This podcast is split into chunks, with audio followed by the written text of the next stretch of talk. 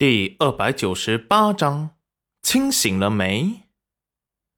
可是皇叔，明珠一个云英未嫁的姑娘家，您就忍心看着她变成残废吗？她就一个亲妹妹，要是出了什么事，她怎么回去跟母后交代呀？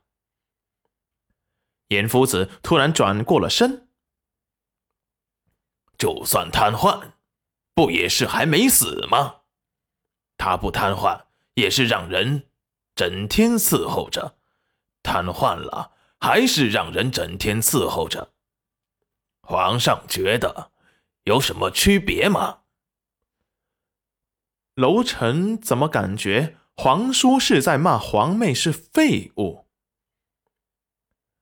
与其在这里耽搁来抢人。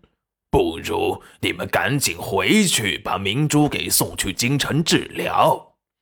可是这路途遥远，这也不行，那也不行，那就让他瘫痪好了。那我先回去，让太医再想想办法。说完，扫了景轩一眼，离开了。他还不能回去。小景轩根本不愿跟他回去。还有，景轩回去没有裴元君和皇叔的扶持，是站不住脚的。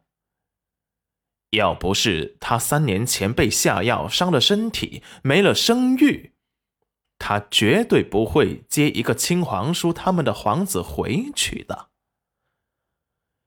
齐彦州躲在齐云染的屋子里，满意的听着严夫子的维护。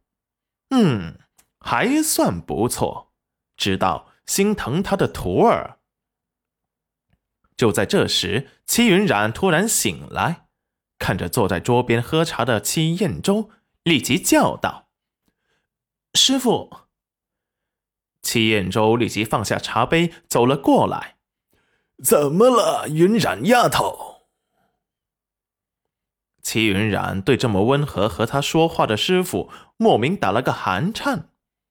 师傅他不是又搞了什么难题陷阱来整蛊考验他吧？师傅，我们这里是在哪儿啊？说完要从床上跳下来穿鞋，突然感觉到自己微凸的肚子，不敢置信的咽了咽口水。师傅。我最近没犯错吧？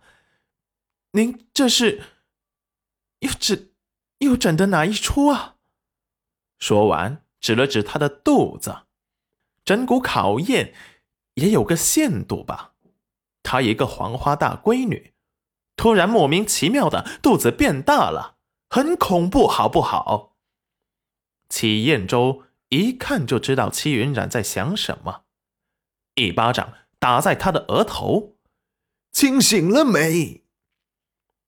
齐云然抬头痛呼：“哎呦，师傅，很痛啊！你下手可不可以轻点？哪有师傅对自家徒儿下手这么重的？知道痛就好了。